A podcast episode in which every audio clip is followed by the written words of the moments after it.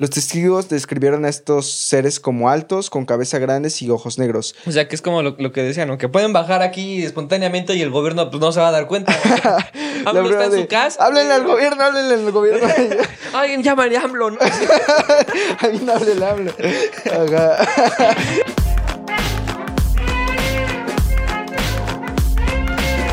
Espérame, güey, no. Pues eh, nos complace informar que en esta ocasión nos acaban de dejar plantados por primera vez. Iba a saludar como siempre, pero hace rato nuestro productor Eduardo Frías se quejó porque, porque supuestamente dice que está muy incómodo empezar saludando, o sea que debo empezar hablando. Entonces, Me pues, voy a hablar de mi perrito, Después ¿no? de hablar un poquito, ya digo, hola, somos Misael y Sebastián. Y como, bueno, nuestro invitado, como sabrán, nos acaba de dejar plantados. No vamos a decir quién es por, respeto. Es la primera vez que nos dejan plantados. Pero decimos aprovechar para hablar del tema, que vamos a hablar con nuestro invitado. Y otra noticia más, que nos, que pues es como muy espectacular y así. Vamos a tratarlo de aterrizar con la con la objetividad científica y un poquito ya más como dejando volar la imaginación. El primero, la primera noticia es el descubrimiento o el supuesto descubrimiento de un superconductor que funciona a temperatura, ambiente. presión ambiente. Y la segunda es de, pues, el supuesto hallazgo de vida extraterrestre, ¿no? Eh, igual vamos a añadir como lo que a nuestro parecer son las historias o lo que buscamos de las historias más reales que sí, que sí hay de, de encuentros extraterrestres o como más controversiales. La historia de AMLO. Pero vamos a empezar hablando del superconductor, así que si quieren adelantarle, pues ya saben que si no se van a tener que chutar unos cuantos minutos escuchando de, de un superconductor eh, inventado por científicos coreanos. ¿Quieres introducirnos con este tema, Sebastián? ¿O Este, no, estoy, estoy ¿Por bien, güey, gracias. ¿Por qué nos dejaron plantados, güey? ¿Por qué nos dejaron plantados? Pues no sé, porque somos feos, ¿no? Tal vez. Y del superconductor, ¿qué show? ¿Por qué nos dejó plantados? ¿Por qué? ¿Qué No, sabes pues parece que es puro chile, ¿no? O sea, ¿Puedes dar contexto más o menos por qué, por qué un superconductor? ¿Qué es un superconductor o qué? pues, esperaría que de hecho eso tú lo. Tú lo hicieras porque. ya- Tú no- porque tú no sabes qué es un superconductor. más o ¿no? menos. Lo que pasa es que ya vas más avanzado que yo, ¿no? Bueno, un Entonces, superconductor es un material que. Que transfiere energía, que- más bien que transfiere electricidad sin pérdida de energía. Muchas veces eh, la, la electricidad Sí, disipa justo es en eso. forma- se transforma en forma de calor y, y pues te pierde eficiencia, ¿no? Los materiales no son totalmente eficientes. Los superconductores, por otro lado, pueden, pueden transportar esta, esta electricidad sin disiparla en, en forma de calor. Entonces tienen un montón de aplicaciones enormes, ¿no? Desde resonancias magnéticas hasta los supertrenes japoneses que viajan a cientos de kilómetros por hora Sin y, fricción. y Sin fricción, sí. Mira, de hecho, algo. con levitación magnética. Ajá. Ajá.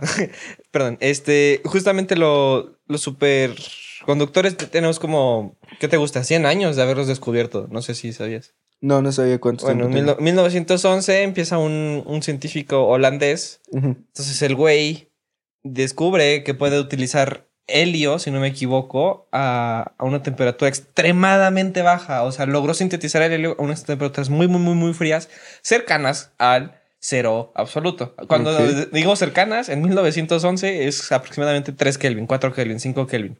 Entonces, pues el güey curioso dijo, pues a ver qué pasa si pongo muestras de algún metal. Él intentó con, con hierro, perdón, perdón, perdón, con, con mercurio y, lo que observó fue que el mercurio se solidifica y que encima no, oje- no ejerce o no ofrece ni nada de resistencia al paso de la corriente, Ujú. nada, o sea, la, la corriente circula sin pérdidas. Entonces, aquí algo muy interesante es que un, un superconductor requiere una temperatura muy, muy baja, extremadamente baja para los materiales que se estaban proponiendo en un principio. Esto quiere decir que hay que trabajar en un superconductor, bueno, para que sea útil, que pueda pues, eh, tener estas propiedades de superconductor, pero a temperatura ambiente y a presión ambiente. O sea, como un cable que tienes en tu casa, pues con el que conectas la compu para jugar, ¿no? Sí, recordemos que por la ley de los gases ideales se sabe que la presión y la temperatura están altamente relacionadas, entonces se podía lograr la superconductividad de los materiales, o sea que no existiera resistencia al paso de la corriente, pero pues a presiones, o sea, a temperatura ambiente, pero con presiones de hasta un millón de atmósferas, algo así súper increíble y costoso de alcanzar. Entonces, Sí. como encontrar un superconductor que quitara el hecho de que tengamos que tener, enfriarlos a niveles extremos y a presiones y llevarlo a presiones extremas, pues es como el santo grial de la ciencia de los materiales. O sea, si lo puedes hacer, tiene un, aplicaciones, o sea, cañoncísimas. Algunos dicen que incluso hasta podría ponerle, podría alargar el plazo de la vida por lo que estamos haciendo con el cambio climático, o sea, de la, de la vida de la Tierra así cañoncísimo. O sea, podría solucionar grandes de los problemas que estamos teniendo con el, con el, cambio, con el cambio climático, que es como el problema que ahorita nos está respirando en la nuca, que hasta le ponen fecha al fin del mundo por este problema gigantesco, ¿no? Mm. ¿Por qué? Porque pues muchas de las, de las energías renovables tienen este problema de, de la eficiencia de los materiales con los que están hechos. Esto, un, un superconductor que pueda almacenar energía, o sea, que la pueda tener ahí sin, que- sin que se disipe sin que se pierda, pues puede hacer de, de uso general, o sea, cero costosos que lo puedas tener en tu casa utilizando para alimentar toda, toda tu casa, pues paneles solares, paneles de viento y pues incluso otras cosas, ¿no? Sí. Incluso la, la, la fusión nuclear que habíamos hablado ya Sí. en un podcast anterior como una alternativa. ¿Cuándo hablamos de fusión nuclear tú? Lo mencionaste en el tercer podcast que tenemos con Gadu. Ah, minuto 7, ¿no? Ah, no es cierto.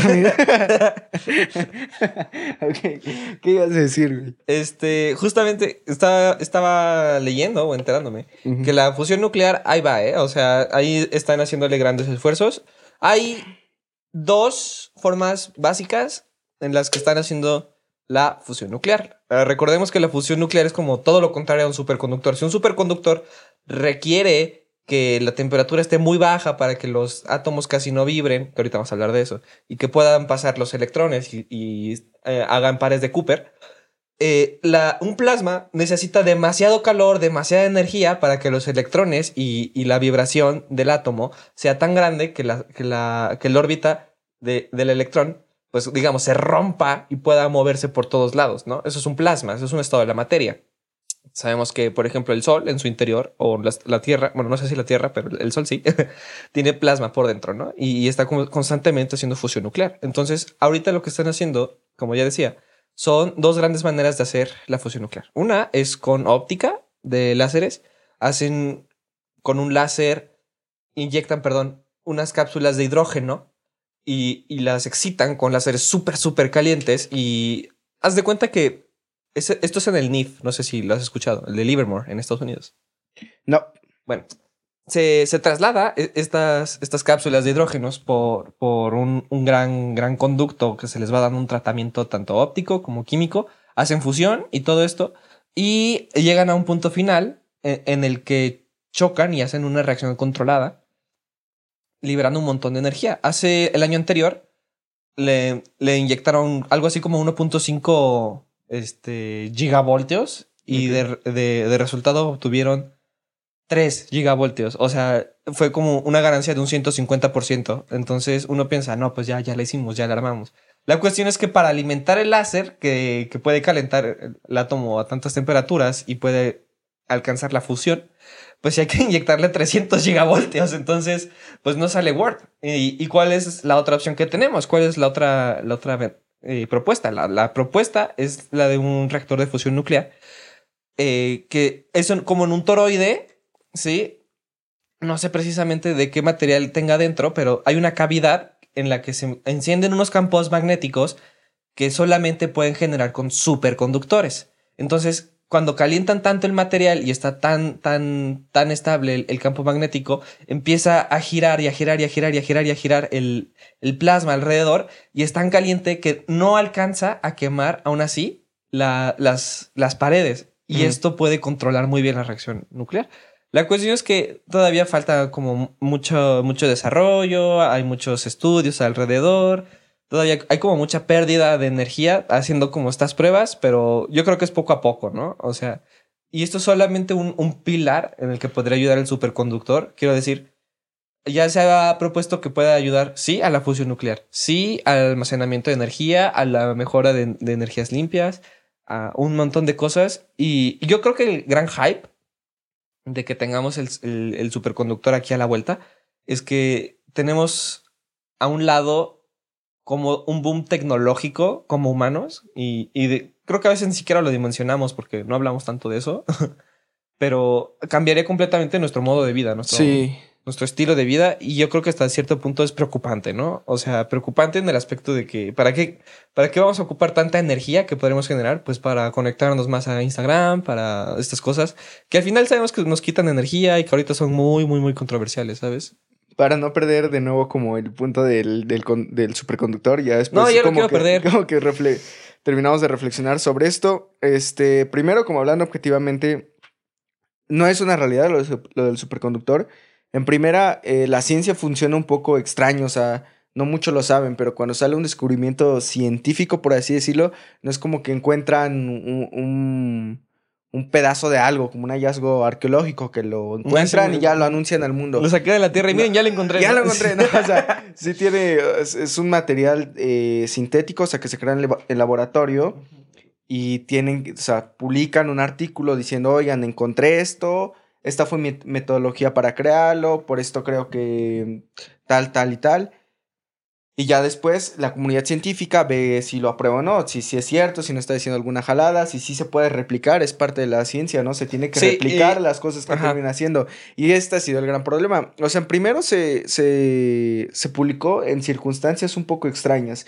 El trabajo no era originalmente de los investigadores que lo publicaron, era de un investigador co- coreano que murió y que pidió a sus colaboradores que por favor siguieran con el proyecto, como que no tenían muchas ganas, como que sí que no, al final lo, termina, lo terminaron, o sea, bueno, más bien lo, lo continuaron, pero hubo una especie de desentendido o enojo de alguno de, de los grupos de, de científicos y él publica su propio paper, se lo aceptan, pero parece que está como incompleto, está raro, como que le faltan cosas, dice además que es súper fácil de sintetizar, que se hace en 42 horas. Y entonces eh, se enojan los otros eh, colaboradores que por qué publicaron eso sin él y cada quien empieza a sacar sus cosas y se arma un desmadre, ¿no? El chiste es que todo esto lo haces sobre algo muy importante como es un superconductor que podría cambiar la vida Sí, ¿no? para siempre, ¿no? Entonces, ahorita como que hay de tres opciones. Uno, o es eh, completamente falso, o sea, bueno, no completamente falso, pero no, no, se confundieron las características del superconductor con algún otro, con alguna otra característica o propiedades de los materiales, o sea, no, no es un superconductor que de verdad funciona a temperatura y presión ambiente. La segunda es que sí lo haga, sí funcione, pero tampoco es tan fácil de sintetizar como lo pusieron en su artículo, o no son los pasos a seguir como lo publicaron. Que eso también sería increíble, o sea, que, que, que sí exista un superconductor a presión y temperatura ambiente, pero que no sepan cómo replicarlo. Se podría investigar, ¿no? O sea, eso no es, no, no creo que sea el... Seguiría siendo un hallazgo increíble. No, bueno, o sea, o la no, tercera se- es que sí sea real y hasta ahorita todavía no han podido No, replicarlo. pero, yo creo que la tercera es la menos probable porque de- desde que salió la, la noticia no han parado como de, De intentarlo. hype. Ajá. Y han habido laboratorios, yo he leído en todo el mundo que, que no, no han parado de intentarlo y que no dan y que no dan y que no dan y que Sí. no pueden y que no pueden. Según esto en Twitter, o sea, un leak en Twitter a una, una niña, creo, Sí, sí, sí. logró una- sintetizar como una cosita mini de... Digo, obviamente mini porque está hecha de plomo y pues no es como que quieras estar jugando con plomo en tu casa, ¿no? Sí, ah, para, ya ni mencionamos, en teoría es como plomo dopado con cobre, de, o sea, digo, muy vulgarmente, ¿no? Pero los materiales principales de los que se compondría este, este superconductor Sí, bueno. son átomos de plomo con cobre. Se, se llama cuprato. O sea, los semi... Super, perdón. Los superconductores están compuestos como por grupos. O sea, hay de diferentes tipos porque tienen diferentes comportamientos, pero la mayoría se pueden explicar con una teoría que se llama BCC. No sé si la escuchaste o...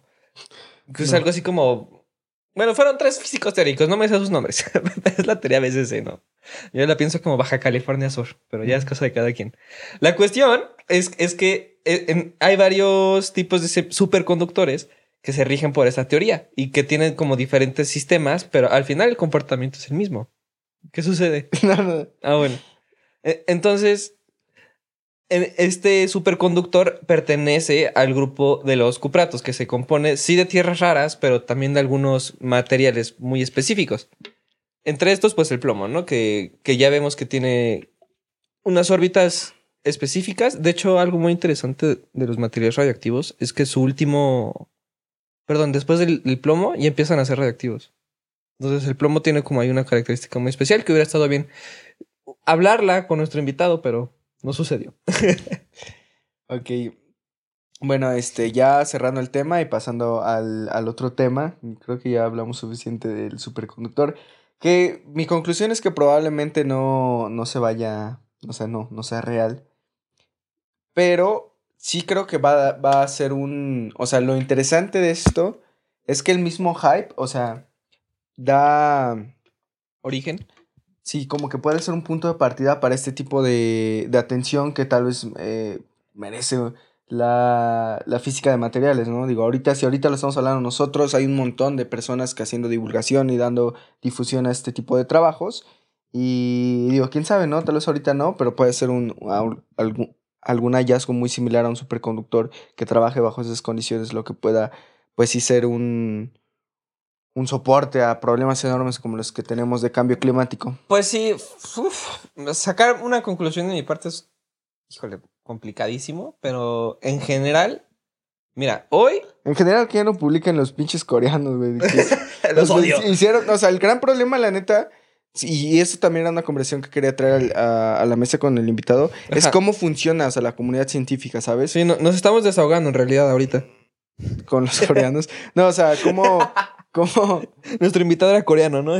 No, y, y, si hay un montón, a pesar de que se trata de ser riguroso el, método científico, eh, también lo hemos mencionado que muchas veces el mismo sistema de, de investigación te, termina obligando a, a tergiversar cosas a sacar, a publicar por publicar. Hay países como China donde alguien hace un artículo y nada más mete un montón de gente porque, porque ellos le regresan el favor después metiendo los artículos, entonces ya termina siendo un desmadre de, de quién publicó de verdad artículos, quién dijo tal cosa y qué tan, qué tan comprobable es, por así decirlo. Y luego las revistas, muchas noticias están raras de cómo terminan aceptando los artículos, por qué y cómo pues lucran, ¿no? De, de, una u otra forma de eso. Híjole, no sé. Yo, mira, hoy a 9 de agosto del 2023, no ha habido nadie, aparte de estos coreanos, que de verdad hayan podido replicarlo. Lo han replicado, he leído como a medios tintes, como que de repente sí, como que de repente no, como que ahí va, ¿no? Entonces, la cuestión aquí que yo observo Bueno, y según esto, es que ya mandaron muestras del superconductor a Virginia y que de ahí le van a estar haciendo chinches. Así como de cierre algo y chequen lo que cierra. Ojalá, digo, la, esperanza es que no sea tan fácil de sintetizar como ellos dijeron, pero que sí exista. eso estaría cañoncísimo así. Sí, sería. O sea, estaríamos hablando de un antes y después planeta de la humanidad. pero lo que sí creo es que a partir de ahorita, hablando en términos químicos, es que ya encontramos como una estructura, ¿sí? Que permite superconductividad, pero en condiciones cada vez más cercanas, ahora sí, a las ambientales, o sea, para que así lo puedas tener en tu casa, ¿no? Y, ay, esto, ¿no? bueno, nos movemos rapidísimo de tema porque igual no nos queda mucho tiempo. Y la segunda noticia es del encuentro de supuesta vida extraterrestre, por, bueno, documentada en teoría por un ex trabajador del gobierno estadounidense. Para aclarar algo antes de seguir con esta noticia, es que encontrar vida extraterrestre no significa encontrar vida inteligente. O sea, puedes encontrar alguna bacteria, algo que dé indicios de vida eh, fuera de la Tierra y aún así es vida extraterrestre, ¿no? Y, aún así eso sería increíble, ¿no? Es un hallazgo enorme. Esto, como tal, o sea, igual es esas noticias que se, que se dan por, eh, pues, al amarillismo, de comentar cosas que en realidad no terminan siendo, siendo del todo ciertas. Pero no, o sea, lamentable o afortunadamente todavía no hemos encontrado vida inteligente eh, fuera de la Tierra.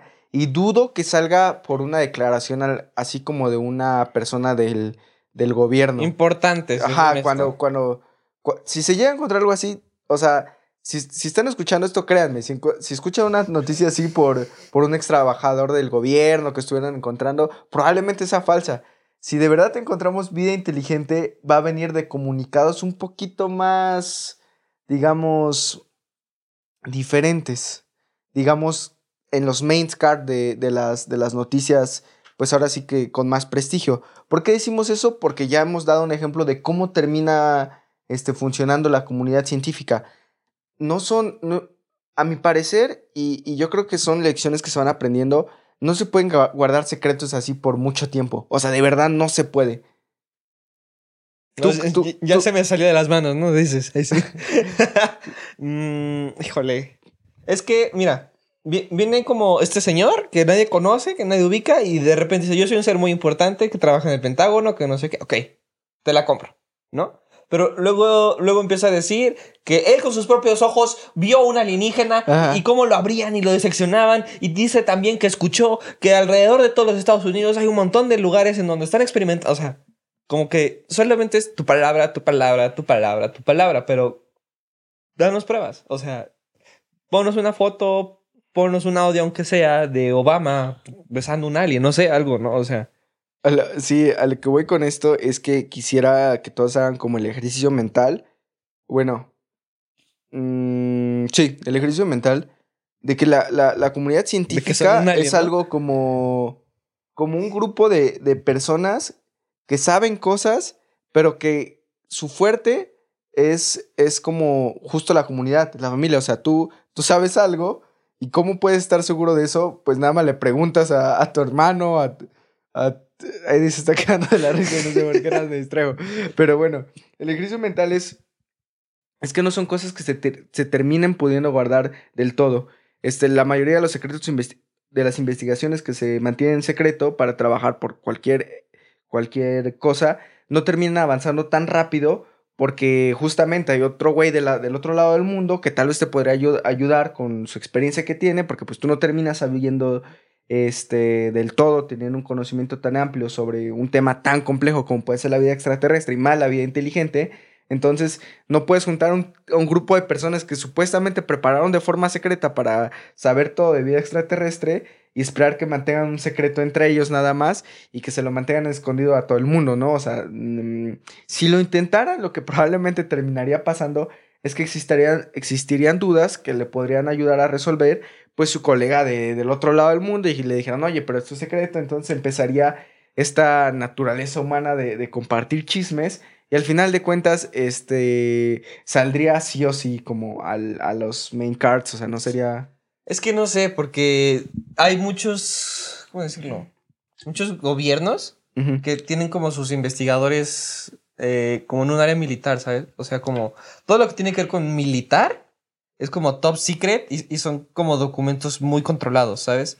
Entonces son, son conocimientos a los que solamente si ya estás contratado por el gobierno, para la milicia, pues ya automáticamente ya tienes acceso a esos documentos. De lo contrario, no.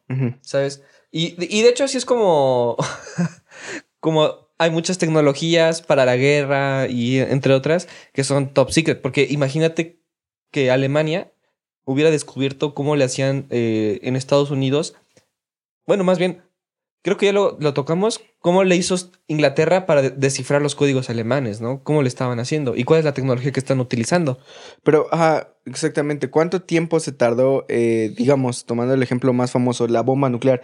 ¿Cuánto tiempo se tardó eh, ah, pues claro. sí. la, la, la Unión Soviética en replicar lo que hicieron en Estados Unidos? O sea, se tardó casi nada, o sea, Cuatro añitos nada más. es, es, es muy poquito. O sea, y fuera de los top secret, top secret. Pero, Ajá, pero ¿por qué?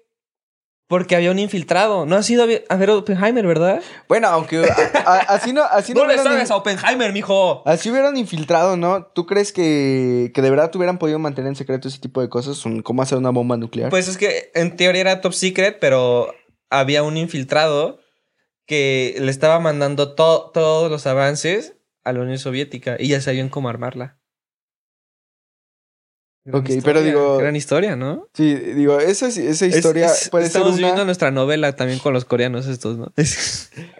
Yo creo que esa historia puede ser una entre varias posibilidades. Estaría bien que de la hicieran forma una se película, ¿no? la- Ya se la hicieron, hijo. los descubrimientos y la, la forma en que las personas descubren pues este tipo de cosas como la, la, vida, ex- la vida extraterrestre. Mira, la, la vida extraterrestre debe de existir en algún otro lugar. La, la cuestión es que, ¿por qué asumimos que los gobiernos que son como top secret son capaces de abarcar toda la vida extraterrestre que ha visitado la Tierra? O sea, hoy puede llegar un alienígena, bueno, una nave ovni a, tu casa o, o a tu escuela o a tu restaurante y, y, pues a lo mejor ahí están pues sacándose los mocos, ¿no? Y, y tú los ves y dices, órale, ¿qué es esto? o sea, ¿Sabes? Sí, para ir ya cerrando más o menos el podcast, lo íbamos a hacer un poco más corto. Eh, íbamos a, a leer una de las, de lo que a nosotros nos parecía como las, los encuentros más, eh, con mayor credibilidad, al menos que buscamos, que nos documentamos y que le preguntamos a ChatGPT. Y procedo a leer el primero, que es el encuentro justamente en un incidente en la Unión Soviética, que se conoce como el incidente de Voronezh, no sé si se pronuncia bien o no. Pero el caso es que en septiembre de 1989 se reportó un supuesto encuentro cercano en esta ciudad. Según los informes, varios residentes afirmaron haber presenciado la llegada de un objeto volador no identificado, o sea, un ovni, que se pasó por en un parque que supuestamente y supuestamente los seres extraterrestres aparecieron de forma humanoide mientras salían de la nave y mientras personas lo presenciaban en el mismo parque. Los testigos describieron a estos seres como altos, con cabeza grandes y ojos negros. O sea, que es como lo, lo que decían, ¿no? Que pueden bajar aquí espontáneamente y el gobierno pues, no se va a dar cuenta. AMLO está en de, su casa. Háblenle al gobierno, háblenle al gobierno. Alguien llámale a AMLO, ¿no? Alguien háblenle a AMLO. Los extraterrestres supuestamente interactuaron brevemente con los residentes locales antes de regresar a su nave y desaparecer. El incidente trajo la atención de los medios y fue investigado por las autoridades soviéticas. Ahora sí, ya se enteraron. Aunque la historia ha sido objeto de mucha especulación y debate, no existen pruebas sólidas que respalden estas afirmaciones. O sea, no, no hay más que cuentos, ¿no? O sea, de Sí. estos rumores. Sí, o sea, yo, yo me pregunto, ¿por qué no les hemos podido tomar fotos si supuestamente hemos tenido contacto? Los críticos señalan que los testimonios de los testigos pueden haber sido influenciados por la emoción del momento y las pruebas tangibles Todos estaban drogados, ¿no? En la escasas. La segunda y la que me parece un poco más interesante es un caso en Estados Unidos, eh, en la Ah, por- porque aparte, perdón que te interrumpa, pero aparte to- todas las historias de que los aliens bajan y, y conocen, eh, o es en Estados Unidos o es en la Unión Soviética. Pues te tengo, güey, que corregir porque el último no es en los Estados Unidos, perdón, es en Es en. Zimbabue. ah, en Es Zimbabue. Zimbabue, en Zimbabue.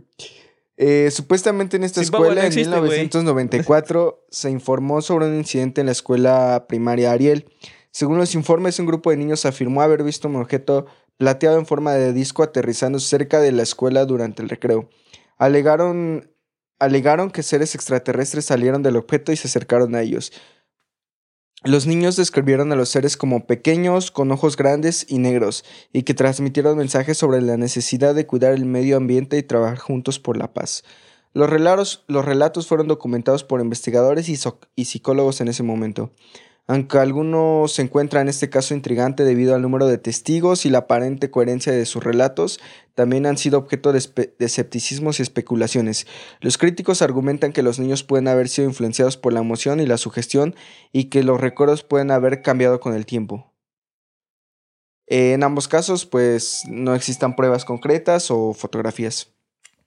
Eh, para terminar con el tema, yo, yo creo que la de Ariel no, no fue real, ¿sabes? la de los niños. Ajá. Ajá, digo, bueno, en todo caso no, no profundicé, como que lo resumí, pero en este caso lo, lo especial es que los... Sí. Y, y aparte- Es que lo- los relatos coinciden muy fuertemente, ¿no? Tanto de bueno, los o niños sea, y porque yo, como si se hubieran puesto de acuerdo. yo he visto este como mu- muchos relatos que vienen los aliens, pero vienen a experimentar con tu cuerpo. O sea, como que muy mala leche, ¿sabes? En el aspecto de destruir a la raza humana o cosas así. Entonces, como que no me hace congruencia que hayan relatos en los que hay aliens, hippies, que vienen a decirnos que debemos de cuidar el mundo y amarnos y luego nos están quitando las tripas, ¿no? Sí, está, está raro. Mira, eh, la verdad, yo creo que la razón por la que no, no ha habido aliens que nos...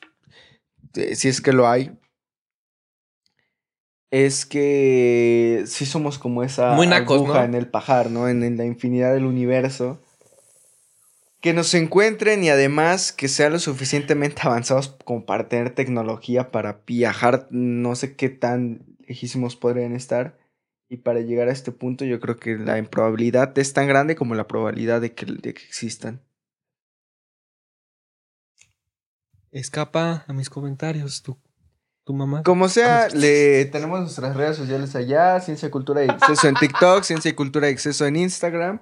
Y les pedimos para este episodio Que nos manden un alien. que nos manden si tienen anécdotas, si no las tienen ustedes, si conocen, si leyeron, lo que sea, mándenos anécdotas sobre sucesos paranormales o extraterrestres que hayan vivido o que o lo más cercano que haya a ello. Y en los próximos capítulos vamos a aprovechar para comentarlos desde una perspectiva igual científica. Vamos a tratar de darles explicaciones. Igual nos divertimos leyéndolo, ¿no? Digo, esto lo vamos a recibir y probablemente sea hasta después que los escuchemos, que los podamos leer, porque ahorita todavía nos faltan algunos invitados esta semana para cerrar con la temporada. Y pues por el momento les agradecemos habernos escuchado. Sí, cuídense mucho, mi gente alienígena. Hasta luego. Cuídense a la verga.